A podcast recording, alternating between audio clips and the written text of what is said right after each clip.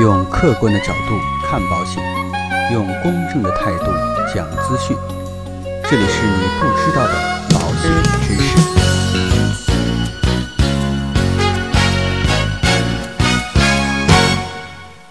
好，各位亲爱的朋友们，大家好。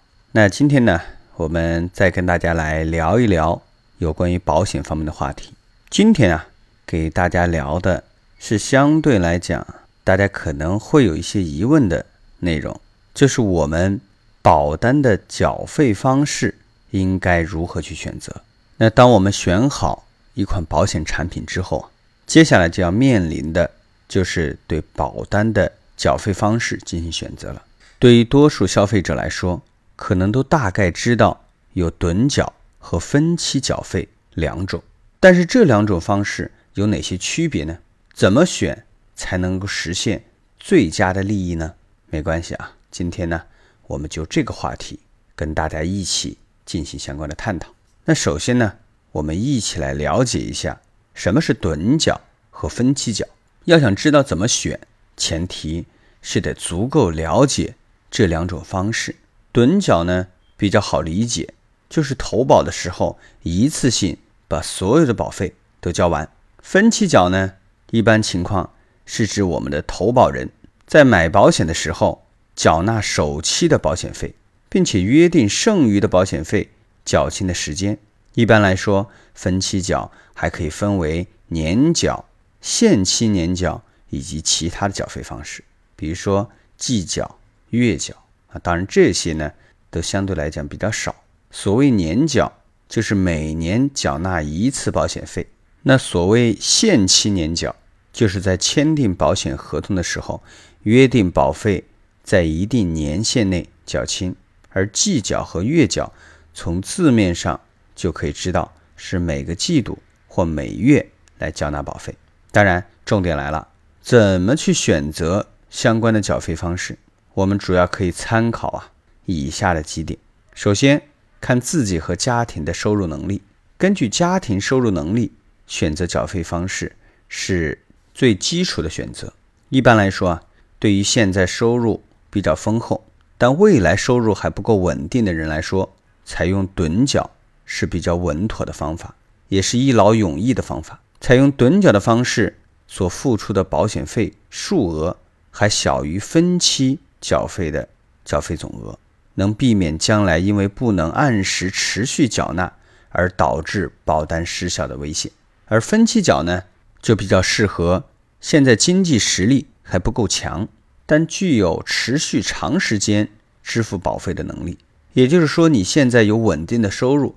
再具体点，如果投保人目前收入稳定且经济状况比较好，就可以采取分期当中的。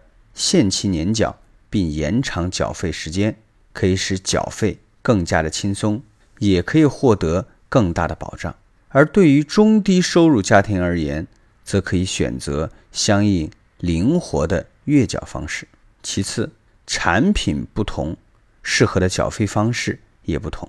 一般来说，保险期限短于一年的各类人身险和财产险更适合使用。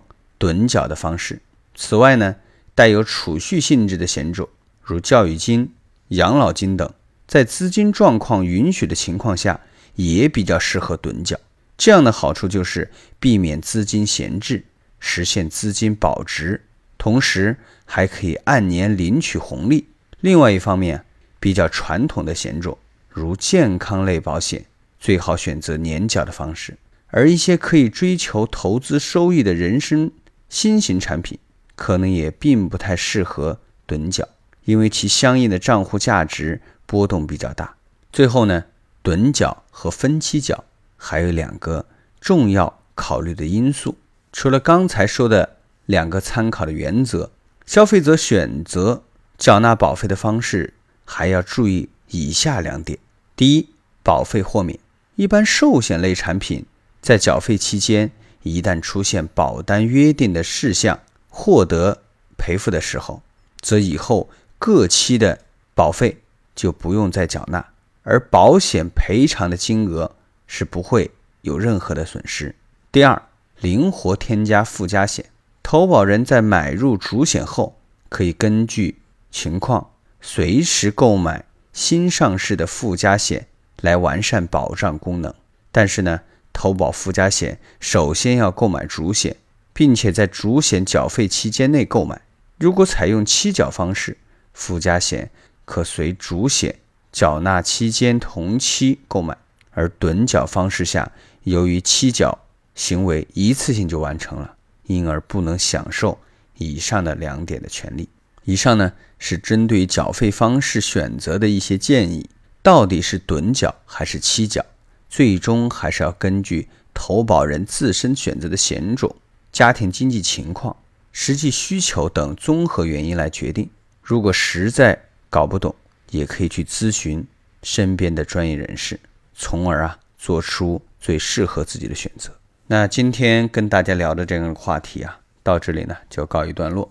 如果说您喜欢我们的节目，欢迎您点击订阅按钮来持续订阅。我们也将会给大家播出更多、更好的精彩内容。我们下期再见。